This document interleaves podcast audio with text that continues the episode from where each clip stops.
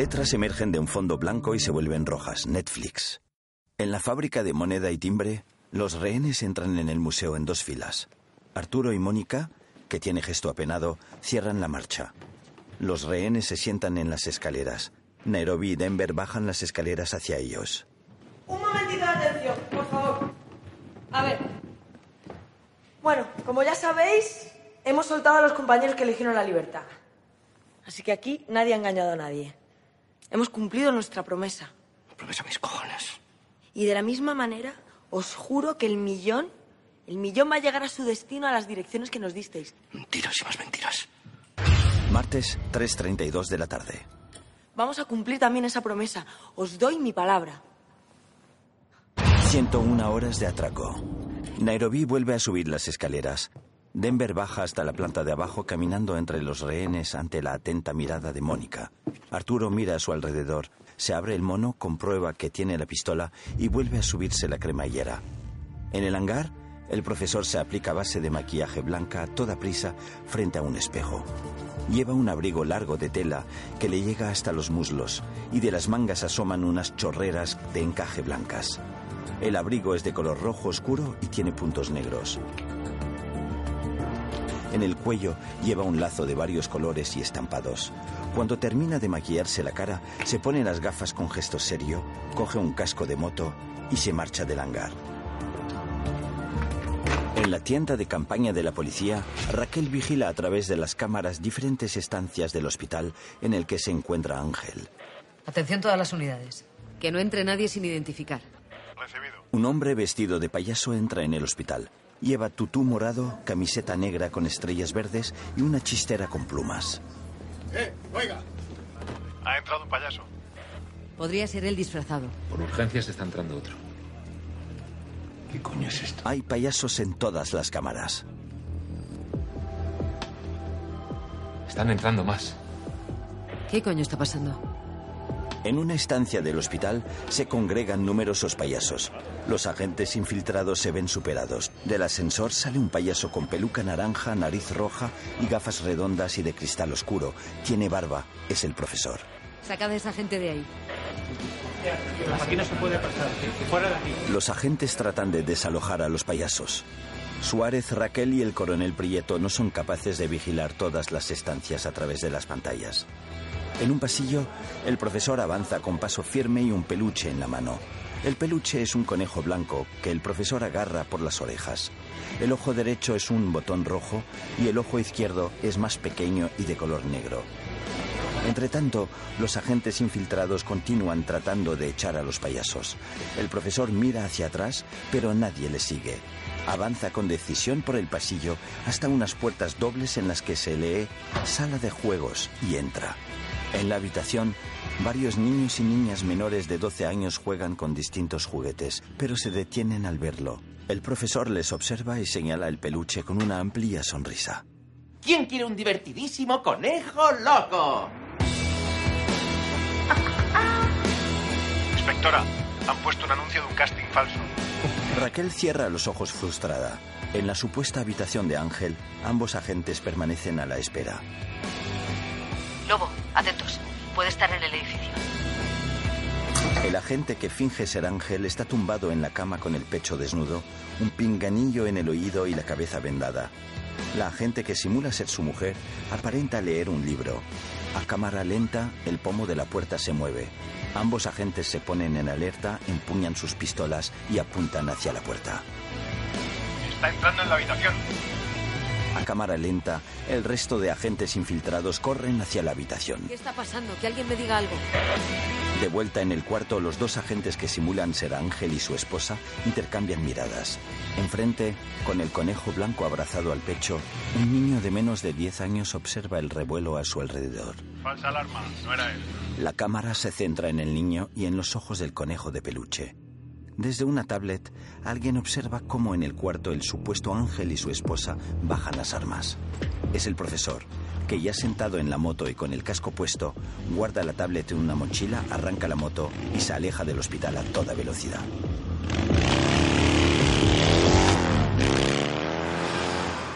Fundido a negro. A3 Media presenta una producción de Vancouver Media.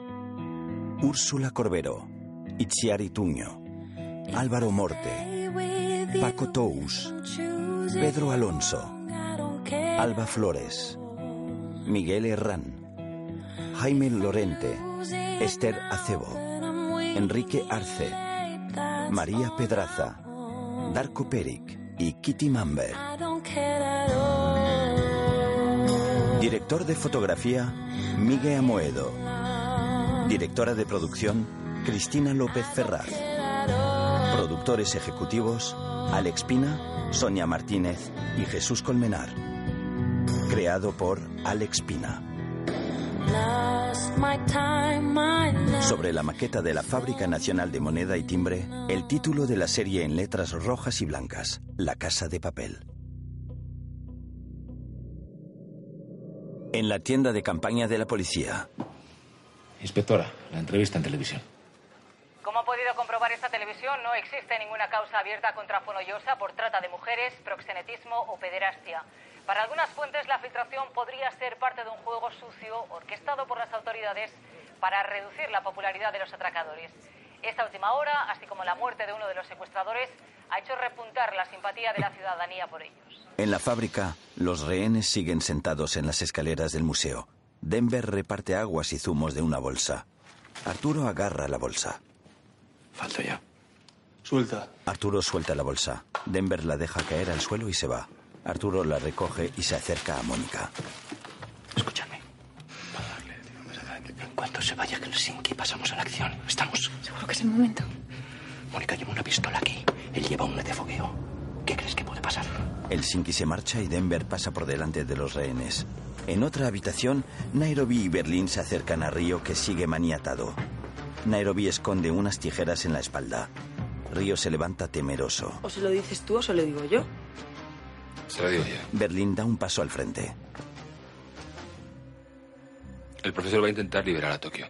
Río les mira con cierta desconfianza. En el museo, Arturo deja su botella de agua en el suelo, se levanta de las escaleras y camina decidido hacia la puerta principal. El resto de rehenes le siguen a varios metros. Denver, que estaba de espaldas, se da cuenta. ¿A dónde vas? Arturo se detiene y Denver le alcanza. ¿A dónde cojones vas? A 10 metros, los ¿Qué rehenes. pasa? Que estamos en la hora del recreo, venga, todo el mundo sentado. Y a ti te recomiendo lo mismo, campeón, que tengo un día tonto. ¿Sabes qué?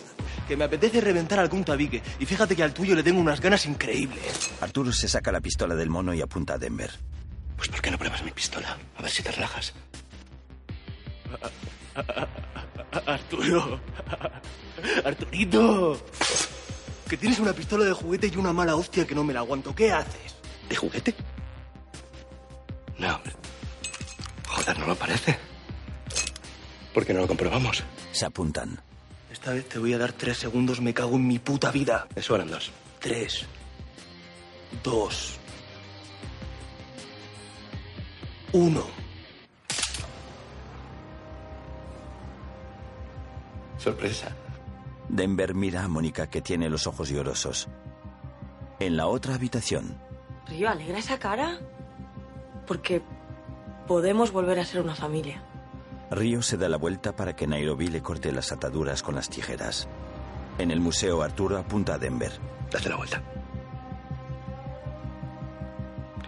He dicho que te des la vuelta. Puta. Vamos. Venga, rápido, moviendo. Se van a escapar. Se van a escapar. ¿Quién? Los rehenes. Río se va corriendo. ¡Vamos! ¡Vamos! ¡No tenemos día! ¡Mónica! ¡Abre la puerta! ¡Mónica! ¡Mónica! ¡No le hagas ni puto caso! ¡Este tío se está aprovechando de ti! ¡No abras la puerta! Te llevas un tiro, campeón. No le hagas caso, abre la puerta y nos largamos de aquí. Mónica, junto al botón que abre la puerta y con rostro triste, no se decide a hacerlo. En otro lugar, Río trabaja en el ordenador mientras Nairobi y Berlín cargan sus pistolas. En la entrada, Mónica finalmente pulsa el botón. No sucede nada. Mónica pulsa el botón varias veces. ¿Qué ocurre? Se abre. ¡Joder! ¡Es Esos hijos de puta han debido bloquear la puerta, coño. He sido yo. ¡Atrás! Arturo, suelta la pistola. Suelta la pistola. Arturito. Yo ya sé que te gusta mucho el cine, pero esta película se te está yendo un poco de las manos. Ni un paso más le pegué un tiro, te lo juro. Que puede que no salga con vida de aquí, pero este no vuelve a reírse en su puta vida. Berlín, Berlín, calma. Berlín saca la pistola. Aparecen Moscú y Helsinki armados. ¡Abrirme la puerta! Vale, vale, vale. Tranquilo. Vamos a hablar como persona civilizada. Suéltale. Y si quieres salir, yo te ayudo. Abrisme la puerta ya. Aquí no se abre ninguna puerta. ¿De verdad crees que no? Me la voy a contar hasta cinco y luego le voy a pegar un tiro. Yo no tengo nada que perder y me importa con una mierda. Estamos. Así que vosotros mismos. Cinco, cuatro, tres, dos, uno. Alguien golpea en la cabeza a Arturo, que cae al suelo dolorido. Nairobi y Berlín se miran extrañados. Moscú se quita la metralleta. Denver mira a la persona que lo ha liberado.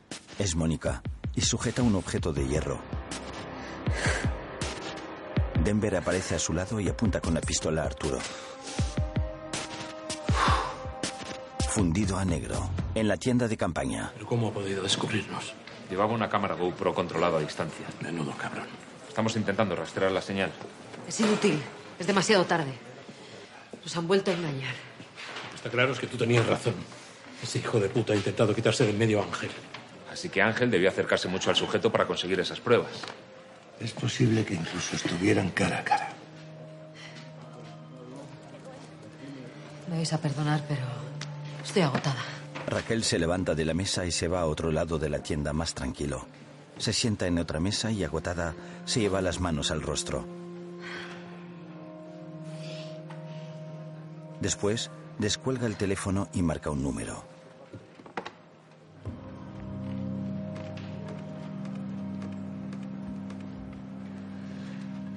Deje su mensaje después de la señal. Salva, soy Raquel. Eh, nada, que voy a, voy a ir a tomar un café al Hanoi. Lo digo por si te apetece. Me vendría bien hablar. Raquel cuelga el teléfono y se levanta para irse. En el hangar, el profesor cuelga el abrigo en una de las barras de la litera superior. Se dirige al espejo y se quita las gafas. Con ayuda de unas toallitas húmedas, comienza a quitarse el maquillaje blanco de forma enérgica. Se deshace el lazo del cuello con la otra mano. En el Hanoi, Raquel entra, sonríe al camarero y se sienta en una de las mesas. El camarero se acerca a ella, limpia la mesa y le entrega un sobre rojo. Antonio. Venga, me han dejado un sobre para usted. ¿Quién? No lo sé, estaba en el buzón cuando hemos abierto. ¿Qué le pongo? Una cerveza. Raquel contempla su nombre en el sobre con nerviosismo. Se decide a darle la vuelta para abrirlo. El sobre no está cerrado con adhesivo, así que levanta la solapa y saca varias postales de playas paradisíacas. Sonríe para sí misma y va pasando las postales. Mientras las observa, el profesor se acerca lentamente a la mesa. ¿Qué tal te ha ido el día? El profesor le da un beso en los labios. Cuando se separan, Raquel continúa mirándole y segundos después se levanta del asiento para besarle de forma más pasional. Bueno, veo que muy bien. Ha ido horrible. He montado un operativo para irme mañana mismo contigo a, a estas playas, pero ha sido un desastre. ¿Qué te pongo? Lo mismo. Raquel. Antes o después todo esto acabará. Y entonces tú y yo nos vemos en la playa. Pero tienes que escoger un sitio. ¿Vale? ¿Vale? Es que no, no me ha dado tiempo. Vamos a ver. ¿Y qué te parece si los cogemos entre los dos? Parece muy bien. Escoge uno. Vaya responsabilidad. Vamos a ver. em, Raquel coloca las postales boca abajo y el profesor escoge una entre ellas. La mira y se la muestra. Palawan. Palawan. A ver. Qué maravilla. ¿Y esto dónde está? Palawan, sí. Es una isla de las Filipinas. Está al suroeste del archipiélago, está un poquito por encima de la isla de Borneo. Tiene 849.000 habitantes, más o menos, y la capital es Puerto Princesa. Un pelo naranja en la americana del profesor. Ángel debía acercarse mucho al sujeto para conseguir esas Es posible pruebas. que incluso estuvieran cara a cara. ¿Lo has investigado? Porque yo sí. Puñetero trabajo. Playas de arena fina de todo el trópico. Raquel tiene la mirada perdida. ¿No te gusta Filipinas? Raquel esboza una sonrisa forzada. Asiente con ojos vidriosos. Claro. El profesor sonríe de oreja a oreja. ¿Te importa que vaya un momento al baño? Raquel se levanta de la mesa con una sonrisa. El profesor la sigue con la mirada. Raquel entra en el baño con un ataque de nervios. Mira al espejo y trata de controlar su respiración.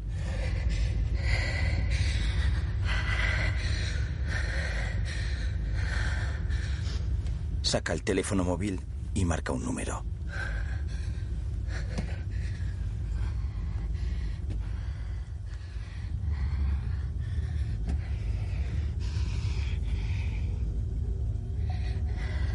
Suárez, una pregunta. ¿De qué color era la peluca del payaso que habló con el niño del hospital?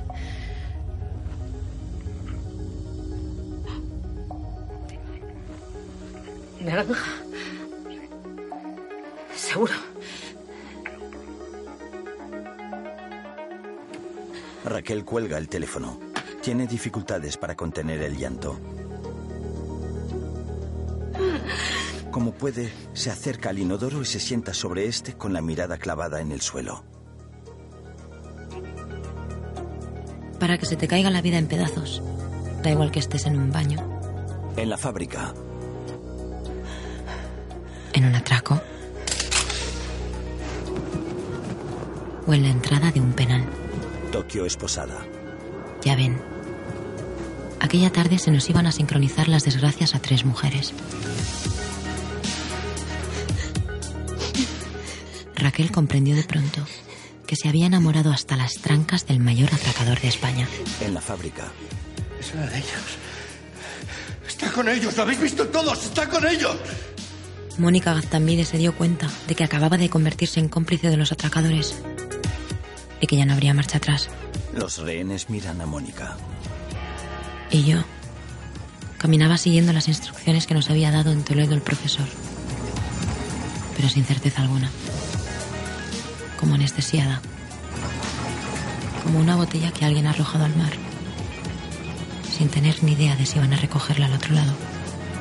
Si os cogen, a las 24 horas de ser detenidos decís que queréis hacer un pacto, que queréis declarar pero ante un juez y no tendrán más remedio que llevaros a la Audiencia Nacional. Y es posible que en ese traslado yo pueda hacer algo por vosotros. Pues ahí iba yo, camino del juzgado, con la esperanza de que mi ángel de la guarda supiera el itinerario que iba a seguir aquel furgón y me salvara la vida por segunda vez. Dos agentes meten a Tokio en un furgón policial. En la fábrica, Mónica está confundida. En el baño, Raquel se seca las lágrimas, saca su pistola y la carga. Era complicado tener esperanzas en un furgón.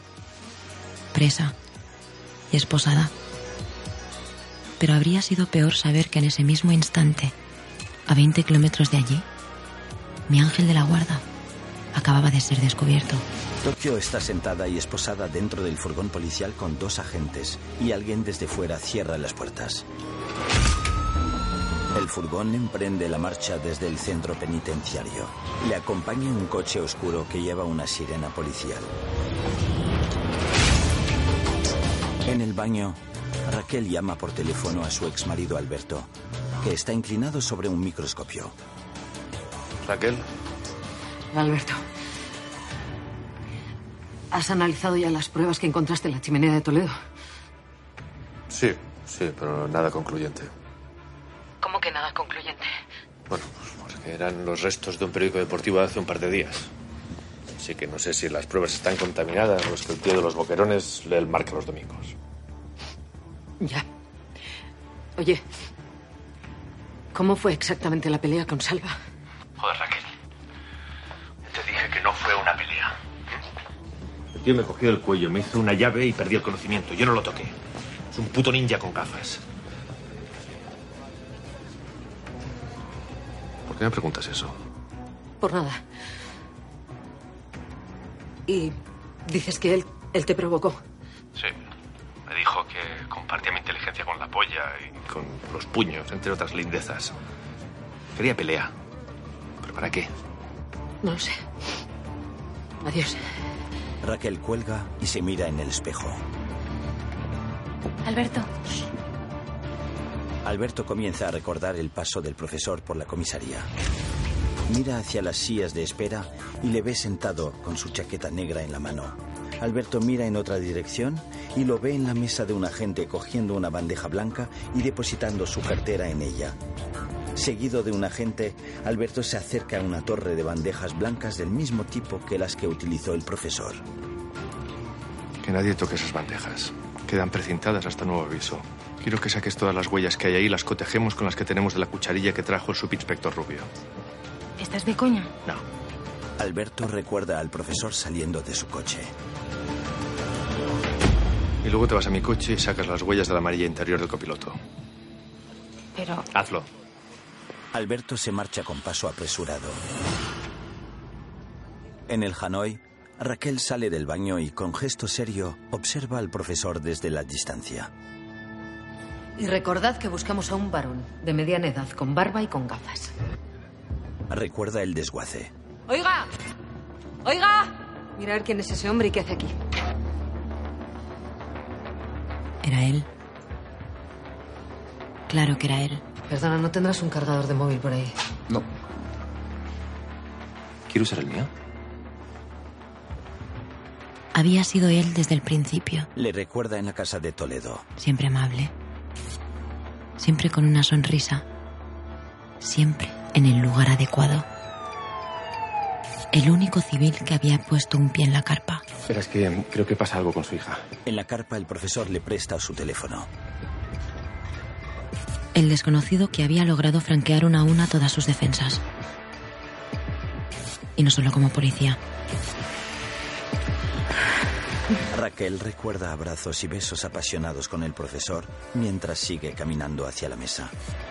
Le recuerda como mendigo. Cuando llega a la mesa le sonríe. Se sienta frente a él. Salva. Yo no tengo un regalo tan maravilloso como estas postales, pero voy a improvisar una sorpresa. Se asegura de que nadie pueda escucharles. En el baño de mujeres. Primero vas tú y luego voy yo. Raquel. eh. que estamos en horario infantil y que en este bar nos conocen a los dos. Salva. Es la primera vez que voy sin paracaídas y me tiro a la piscina. No me digas que no tiene agua.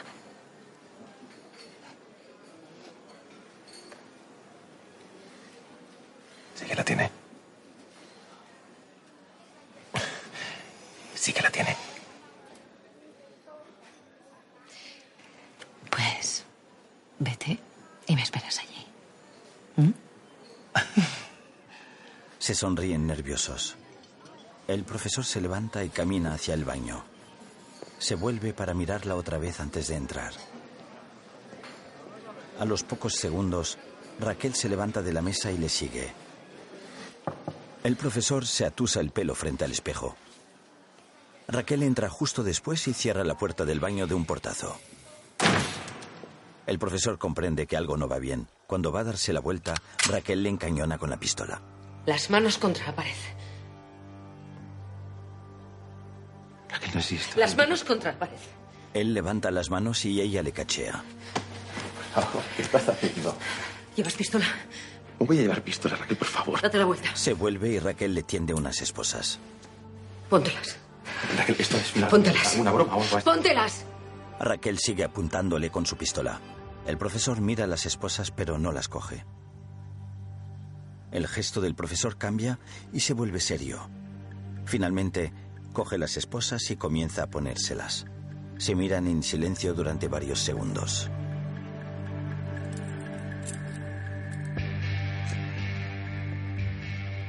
Quedas detenido por colaboración en el asalto con rehenes a la Fábrica Nacional de Moneda y Timbre.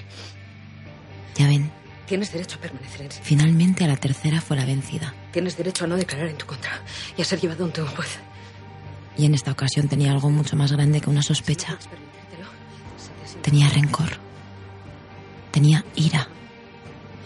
Que Estaba envenenada. De tu detención. El profesor termina de colocarse las esposas y alza las manos esposadas por delante del pecho. Raquel sigue apuntándole con su pistola. En la fábrica,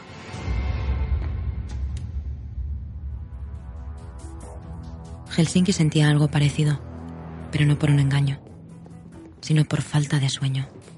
Había dormido cuatro horas en los últimos cinco días. ¿Saben qué le pasa a una persona cuando deja de dormir? Que sus conexiones neuronales se funden como un cortocircuito. Deja de segregar dopamina, deja de metabolizar glucosa y la única información que queda en el cerebro es sobrevivir. Así que si hay algo que no le puedes pedir a un tío que lleva cinco días sin dormir, es paciencia. Helsinki se lleva a Arturo al almacén por la fuerza.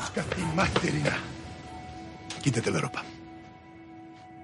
Río, armado con una metralleta gris, les acompaña. Arturo les mira con desconfianza y tras unos segundos comienza a quitarse el mono rojo. Hace un gesto de dolor al mover el hombro derecho. Se queda en calzoncillos blancos y camiseta gris delante de Helsinki y Río. Camiseta también. Tengo una herida en el hombro, no ¡Quítate la camiseta! Arturo se levanta la camiseta y deja a la vista tres fajos de billetes de 50 bajo el calzoncillo. Y encima nos robas. Ole. Mamitsu, te lleven. Esto por no matar cuando había que matar. ¿Qué vais a hacer? Si yo te pego un tiro, solo mueres. No sufres. Ahora vas a ir con dos kilos de explosivo pegado a tu cuerpo. Yo detonar, pero tú no saber cuándo. Tú, Helsinki, eso es un huevo de explosivo, tío. Ten cuidado que la puedes liar que flipas. Este gusano ha dado más por culo que policía. Arturo ofrece los fajos a Helsinki, que le da un golpe en la mano y los tira al suelo. Por su culpa muere Oslo. Helsinki le coloca cinta adhesiva en el pecho. Por su culpa casi muere Denver. Con esto se acaban problemas. ¿Ah? Arturito, Helsinki le pega un paquete con medio kilo de explosivo en la parte superior del pecho. Después, Helsinki se acerca a una estantería y coge otro paquete que le pega en el lado contrario del pecho. Vuelve a la estantería y coge dos paquetes más de medio kilo. Se los coloca en la parte inferior del pecho. En el centro le pega con cinta americana un dispositivo blanco con una bombilla roja. tú no quitar cable. Esto explota. No te muevas rápido. No sudes. No te toques. Detonador. Río, algo asustado, se saca un detonador del bolsillo y se lo entrega a Helsinki, que se acerca a Arturo con él en la mano. Si yo tocar ese botón, ¡boom! Ni tu mujer reconocer. Picadillo de Arturito. En una de las oficinas, Mónica camina frenéticamente de un lado a otro. Moscú y Denver, apoyados sobre un escritorio, la miran. Denver fuma. ¿Tienes un cigarro? Que si tienes un cigarro. Mónica, estás embarazada. Estoy embarazada, secuestrada, disparada. Y entrenada sentada en un banquillo acusada de, de colaboración con banda armada. Venga, no te pongas en lo peor. Arturo te podrá echar un capote. Es el padre de, de tu hijo, ¿no? ¿Qué padre? ¿Qué padre? El que me acaba de señalar como si fuera una secuestradora más. ¿Qué padre? Al querer reventarle la cabeza con un palo de hierro. No, igual, igual me ayudan todos mis compañeros. Total, solamente les he fastidiado todo el plan de fuga. Que seguro van a decirme un juicio. ¿Por qué soy tan tonta? ¿Dónde coño tengo la cabeza? Vamos, dame un cigarro. Dame un cigarro. Mi feto necesita un cigarrillo. Mónica, tú no te vas a sentar en ningún banquillo porque antes te juro que reviento a Arturo. Tú no vas a reventar a nadie. Vale, tranquilo. Pero que tienes razón, que se la llevan para adelante, cojones. Que si nos escapamos y nos pilla la policía, va a la cárcel. Si nos quedamos y entra la policía, pues también. Que va a chupar tren así o sí, cojones. Mónica, abatida, se sienta en una silla. Niega con la cabeza.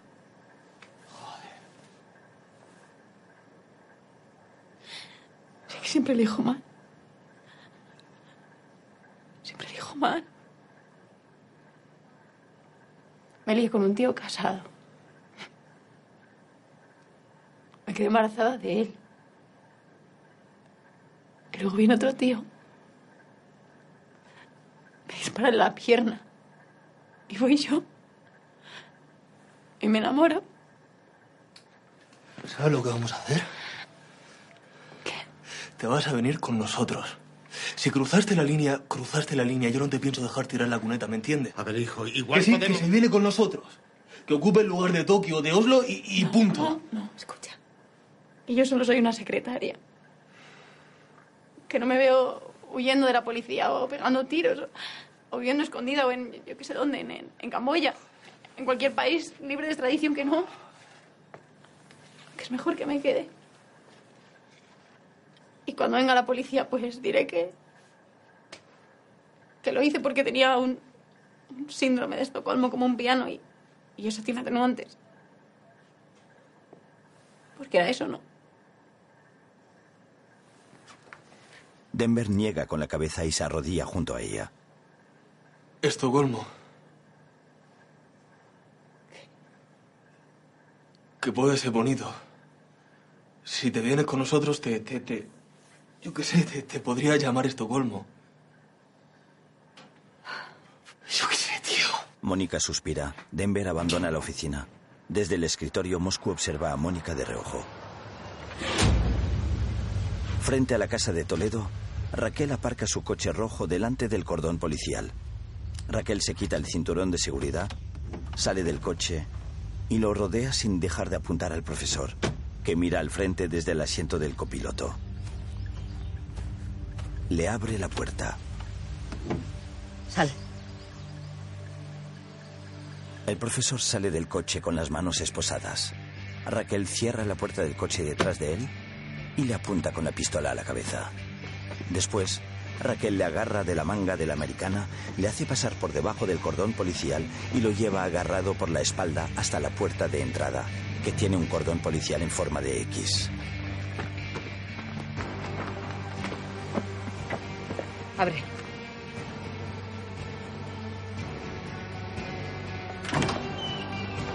Entra.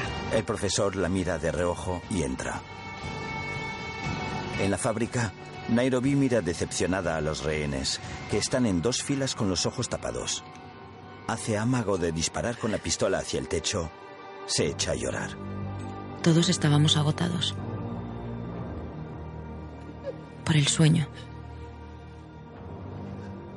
El estrés. O la angustia de llevar años cargando con un secreto que en aquel ambiente asfixiante era cada vez más difícil de guardar. Y todos, antes o después, perdimos los papeles. Menos Berlín. Él fue el único que cumplió a rajatabla el protocolo de descanso. Berlín dormido. Los demás estaban desquiciados. He intentado ser buena. Destapa los ojos a un rehén. He intentado daros lo que os prometieron. ¿Eh? Libraros de Berlín. Hacer que esto tuviera sentido. Después de perder lo que he perdido aquí, que esto tuviese algo de sentido. Soy buena. He sido buena. Y el mundo Me escupe en la cara. He intentado daros oxígeno y vosotros me habéis dado por culo. Ariadna despierta a Berlín. Berlín. Berlín. Hey. Ya ha pasado más de una hora y media. La cabeza de Berlín reposa sobre el regazo de Ariadna. No te dan ganas de matarme mientras duermo. Un poquito. Ey, ey, te ríes. Eso quiere decir que ya no me tienes miedo. Digamos que la dosis de ansiolíticos que me estoy tomando me tiene neutralizada. Berlín sonríe y se levanta. Ariadna se recoloca en el sofá. Si todo sale bien, cosa poco probable si no vuelvo ya a tomar las riendas, pero si todo sale bien, quiero proponerte un trato, un negocio romántico. A los pocos días te voy a enviar un billete de avión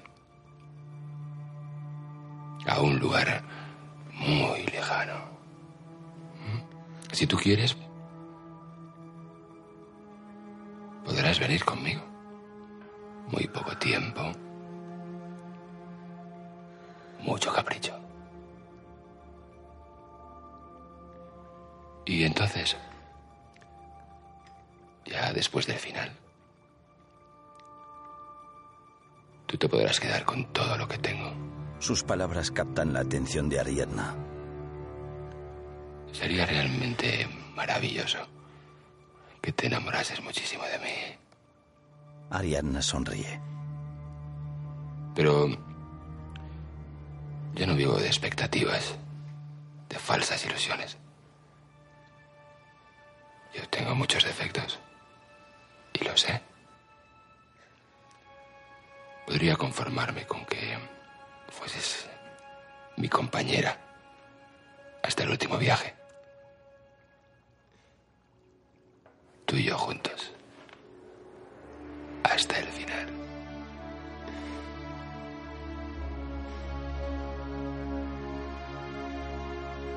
Berlín se inclina lentamente hacia Ariadna y le da un pequeño beso en los labios. Tras unos segundos, Ariadna se separa y le mira con una leve sonrisa que él no le devuelve. Berlín se muestra ligeramente decepcionado.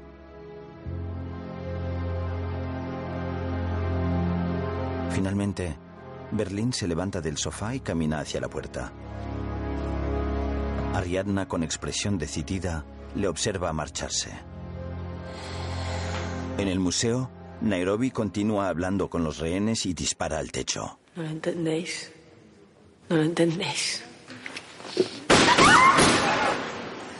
¿Qué voy a tener que hacer para que me respetéis? ¿Qué voy a tener que hacer? ¿Eh? ¿Te corto una oreja? ¿Y se la mando a tu padre?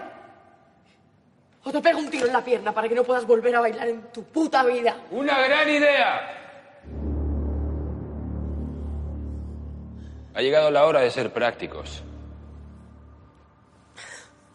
La utopía de la colaboración ha fracasado. Nairobi.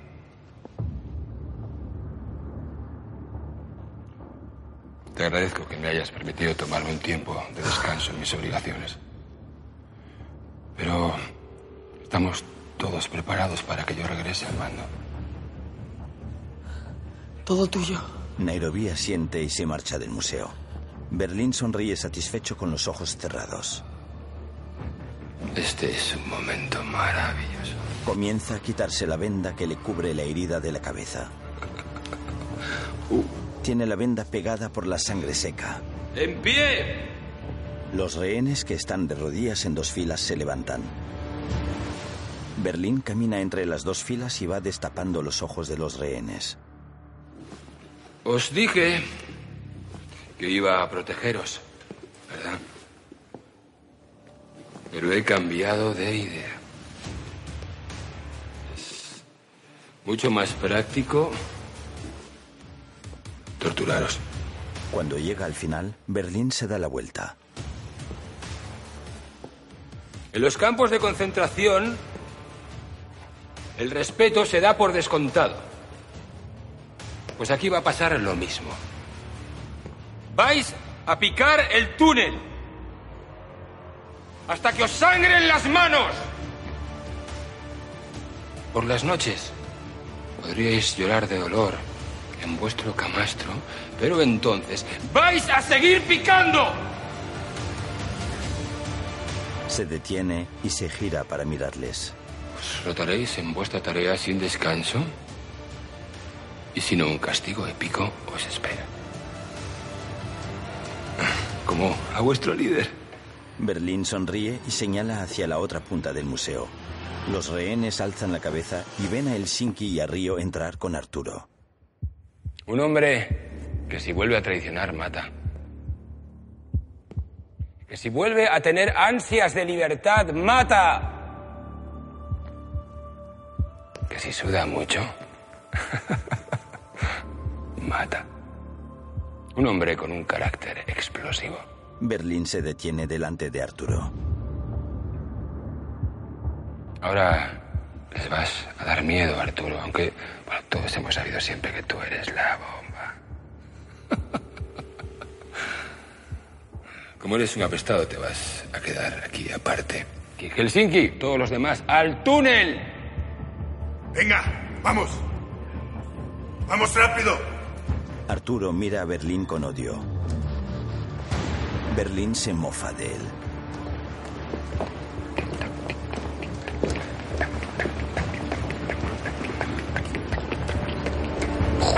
Se suceden los créditos finales.